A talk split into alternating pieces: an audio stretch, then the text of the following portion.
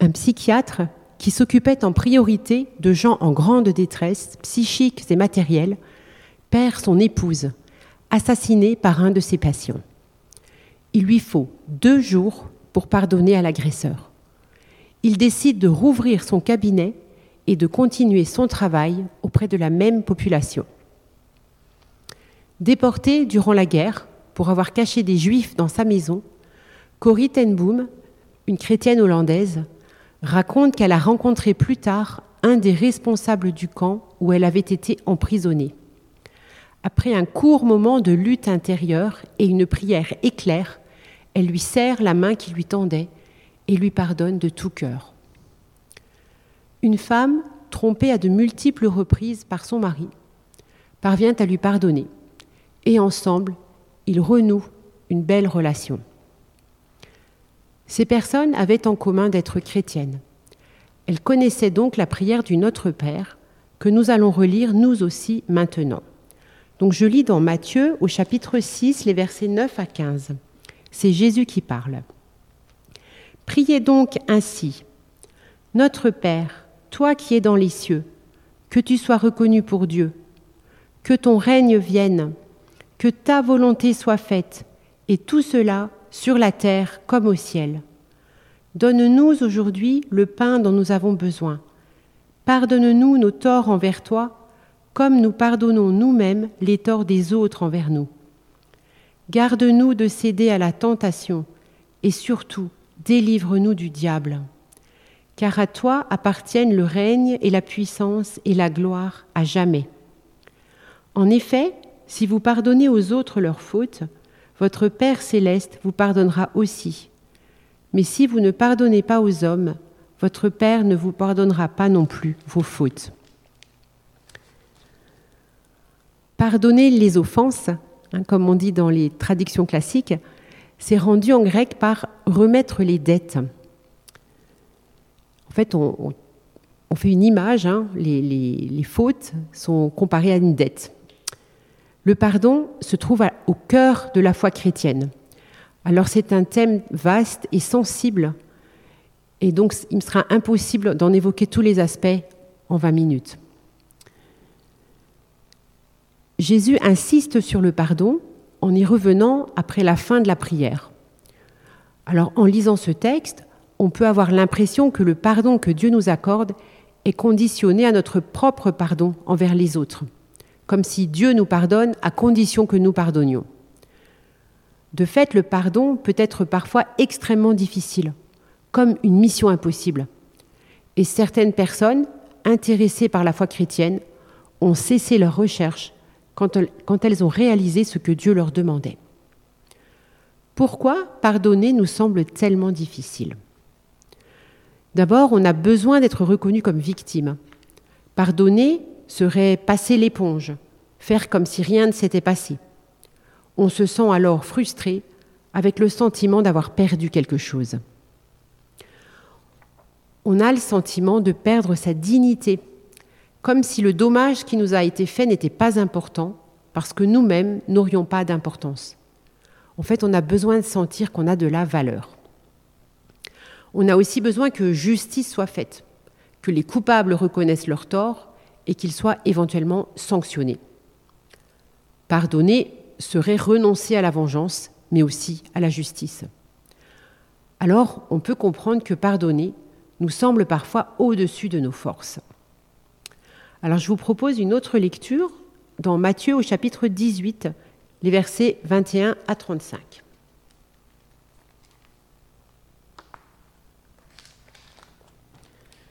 Alors Pierre s'approcha de Jésus et lui demanda, Seigneur, si mon frère se rend coupable à mon égard, combien de fois devrais-je lui pardonner? Irai-je jusqu'à sept fois? Non, lui répondit Jésus, je ne te dis pas d'aller jusqu'à sept fois, mais jusqu'à soixante-dix fois sept fois. En effet, il en est du royaume des cieux comme d'un roi qui voulut régler ses comptes avec ses serviteurs. Lorsqu'il commença à compter, on lui en présenta un qui lui devait 60 millions de pièces d'argent. Comme ce serviteur n'avait pas de quoi rembourser ce qu'il devait, son maître donna ordre de le vendre comme esclave avec sa femme et ses enfants, ainsi que tous ses biens pour rembourser sa dette. Le serviteur se jeta alors aux pieds du roi et se prosternant devant lui supplia Sois patient envers moi, accorde-moi un délai et je te rembourserai tout. Pris de pitié pour lui, son maître le renvoya libre après lui avoir remis toute sa dette. À peine sorti, ce serviteur rencontra un de ses compagnons de service qui lui devait cent pièces d'argent. Il le saisit à la gorge en criant Paie-moi ce que tu me dois Son compagnon se jeta à ses pieds et le supplia Sois patient envers moi, lui dit-il, accorde-moi un délai et je te rembourserai. Mais l'autre ne voulut rien entendre. Bien plus, il alla le faire jeter en prison en attendant qu'il ait payé tout ce qu'il lui devait. D'autres compagnons de service, témoins de ce qui s'était passé, en furent profondément attristés et allèrent rapporter toute l'affaire à leur maître. Alors celui-ci fit convoquer le serviteur qui avait agi de la sorte. Tu es vraiment odieux, lui dit-il.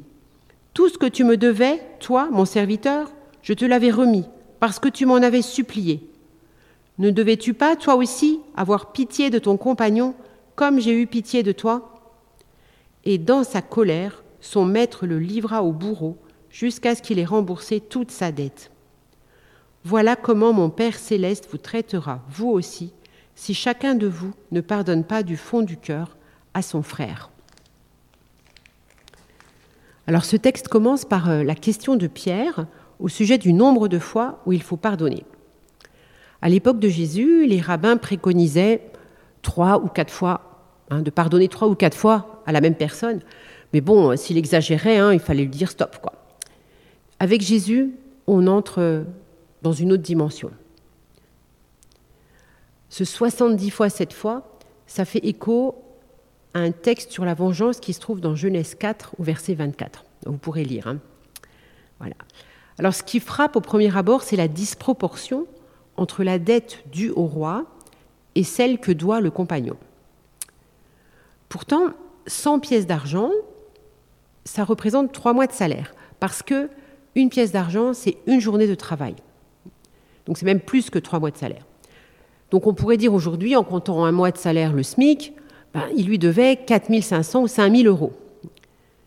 Donc c'est quand même pas une dette ridicule. Enfin, je veux dire, c'est pas 10 euros, quoi. Alors sans, sans le début de l'histoire, on pourrait comprendre la réaction du serviteur.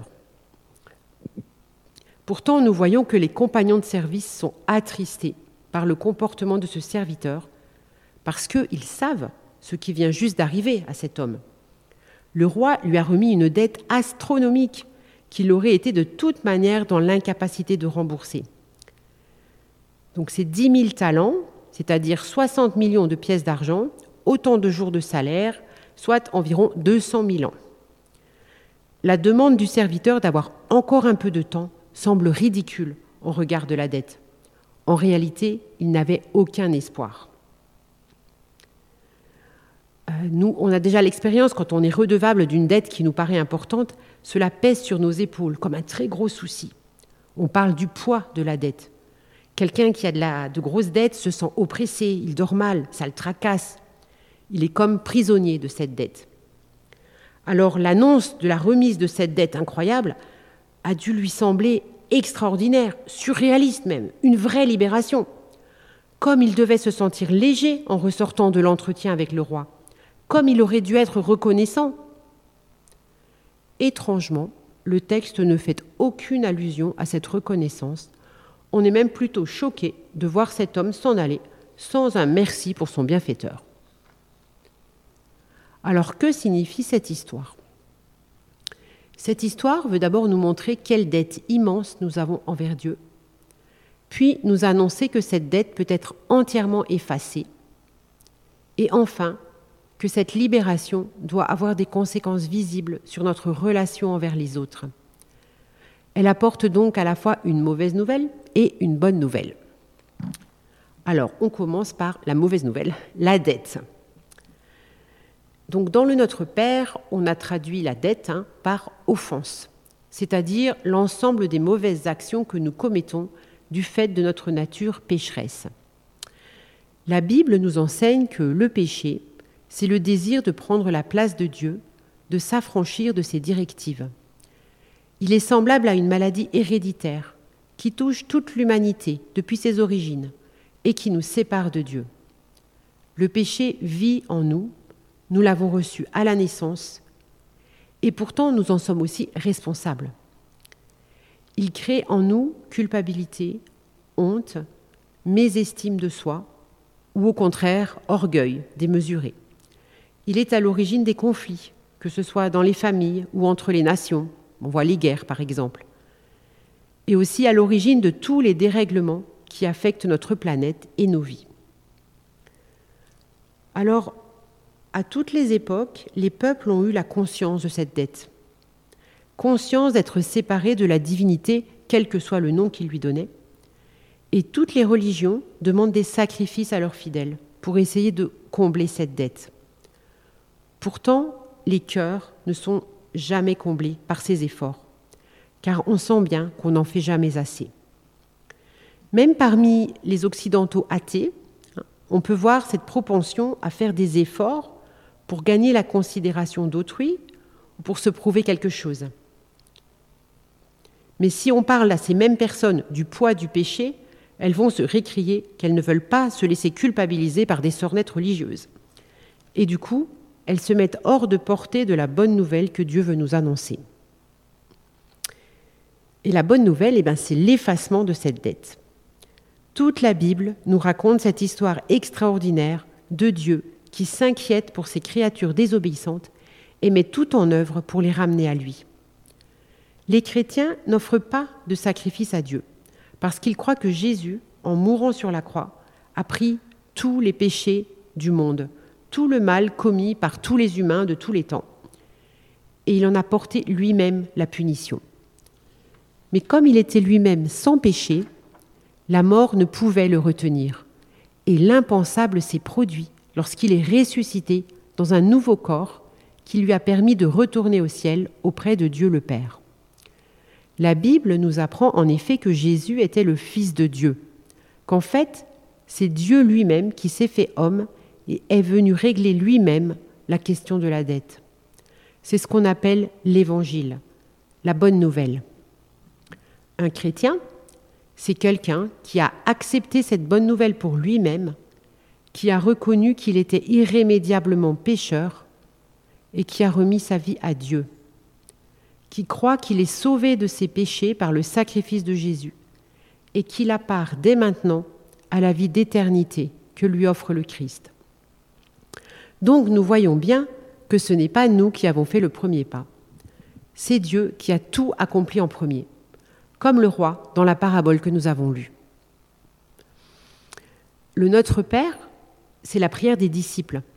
Donc quand nous prions en disant Pardonne-nous nos offenses, comme nous pardonnons aussi à ceux qui nous ont offensés, c'est en tant que disciples qui se savent déjà pardonnés, déjà rachetés, déjà délivrés de l'esclavage du péché. Nous sommes les enfants bien-aimés du Père, nous avons accès à tous les trésors de la bonté de Dieu, nous sommes riches de sa miséricorde, de son salut. Et donc c'est bien Dieu qui a fait le premier pas. Et donc les conséquences de cette libération, c'est que c'est dans cette perspective de l'immensité du pardon de Dieu envers nous que nous sommes appelés à pardonner aux autres, même des choses difficiles. De nous-mêmes, ce serait impossible. Mais la grâce de Dieu qui nous a été faite et qui continue à se manifester pour nous tout au long de notre vie nous rend capables de faire grâce aux autres. Le serviteur de la parabole n'a pas été capable de faire grâce parce qu'il n'était probablement pas conscient de la faveur que le roi lui avait faite. Comme je l'ai déjà mentionné, il ne montre aucune reconnaissance particulière. On a le sentiment qu'il ne réalise pas du tout à quoi il a échappé. Et nous, est-ce que nous sommes conscients d'être des pécheurs devant Dieu? Comprenons-nous que nous ne méritons vraiment rien? 1 Jean chapitre 1 verset 8 nous avertit. Si nous prétendons n'être coupables d'aucun péché, nous vivons dans l'illusion et la vérité n'habite pas en nous. Mais la bonne nouvelle arrive dès le verset suivant, au verset 9 donc. Si nous reconnaissons nos péchés, il est fidèle et juste, et par conséquent il nous pardonnera nos péchés et nous purifiera de tout le mal que nous avons commis. Quelle délivrance Parfois on a l'impression que ce sont ceux qui ont commis les actions les plus terribles qui réalisent le mieux la force de cette parole. Si on a vécu une vie honorable, on a toujours le sentiment que ce n'est pas si terrible, que Dieu va nous pardonner parce que nous sommes de bonnes personnes. On se dit après tout, euh, j'ai pas tué, j'ai pas volé, euh, j'ai rien fait de si terrible. Et pourtant, notre liberté vis-à-vis de la dette a été payée au prix fort par Dieu lui-même, qui est venu partager notre humanité et mourir de manière atroce pour que justice soit quand même faite. Donc, plus nous aurons conscience de la profondeur de notre péché devant Dieu, plus nous comprendrons l'étendue de la grâce qui nous a été faite, et plus, plus aussi nous pourrons facilement faire grâce aux autres. En fait, en pardonnant, nous acceptons de laisser à Dieu la place de juge. Nous donnons toute sa valeur au sacrifice de Jésus et nous pouvons entamer un chemin vers la paix et la réconciliation. Maintenant, concrètement, comment faire? Parce que parler, c'est facile, mais quand il s'agit de faire, c'est autre chose. Certaines blessures sont très profondes et nous marquent pour la vie. Je pense à des relations compliquées dans les familles, marquées par l'abus et la violence. Les problèmes d'argent liés aux héritages peuvent aussi brouiller durablement les fratries. Ce qui est compliqué avec la famille, c'est que ce sont des relations qui sont appelées à durer toute notre vie. Et en même temps, c'est le lieu où une parole libre a le plus de difficultés à advenir. Parfois, la relation est tellement toxique et dangereuse qu'il faut penser à la couper, à se mettre à l'abri, à divorcer s'il le faut, parfois à porter plainte quand l'agresseur ne respecte aucune limite et qu'il a besoin de se heurter à la loi.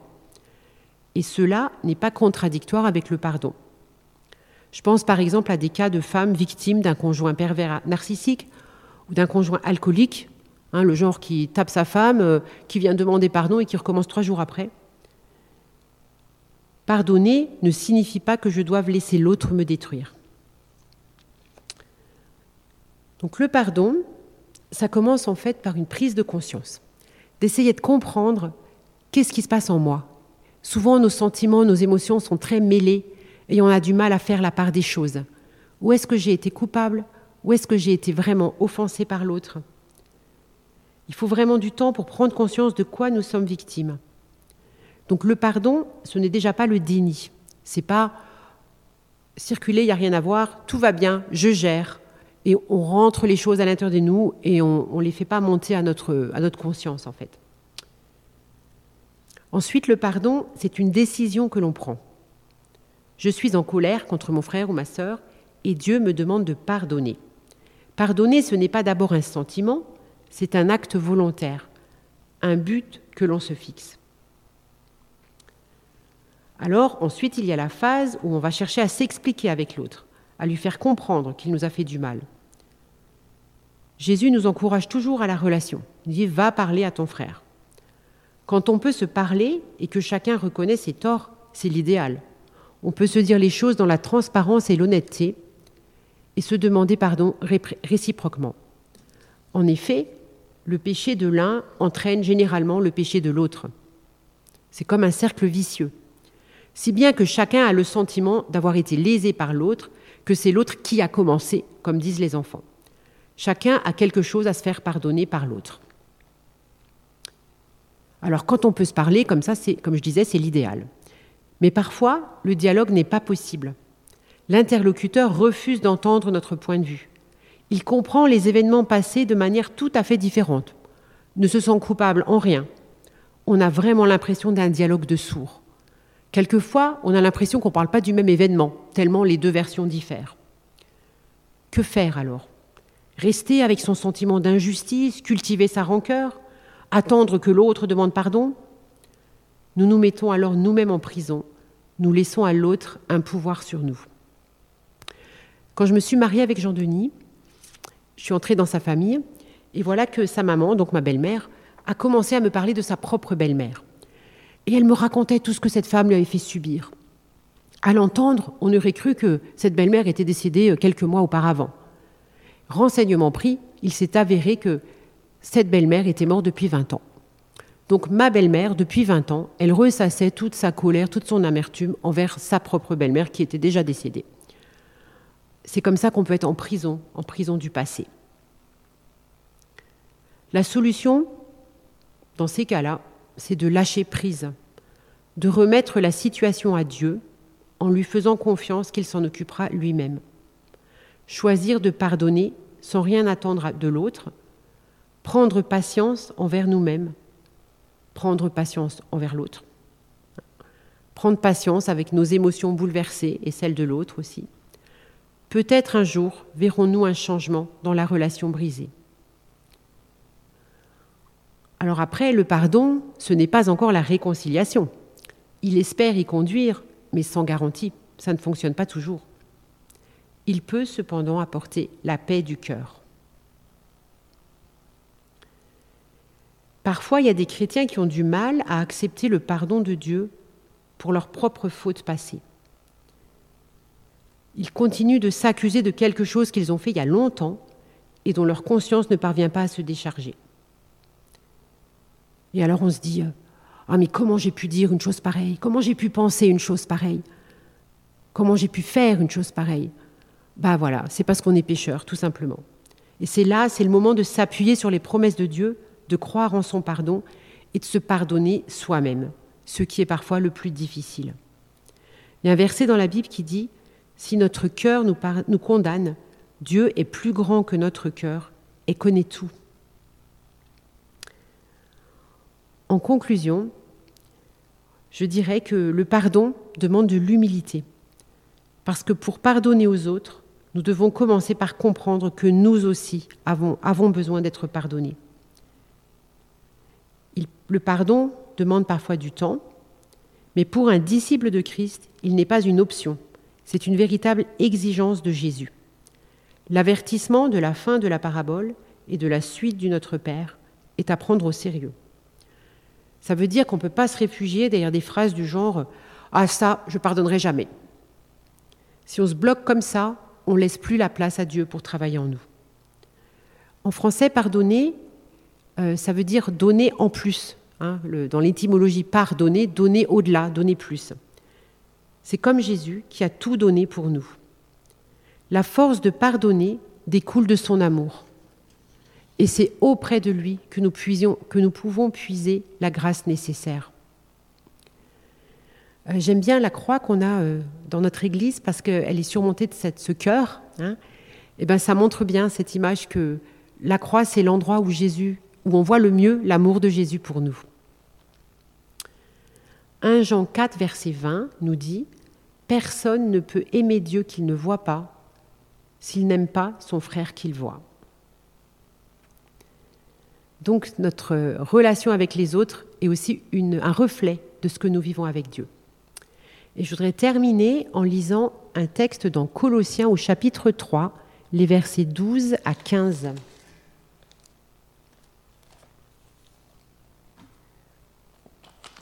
Ainsi, puisque Dieu vous a choisi pour lui appartenir et qu'il vous aime, revêtez-vous d'ardente bonté, de bienveillance, d'humilité, de douceur, de patience. Supportez-vous les uns les autres.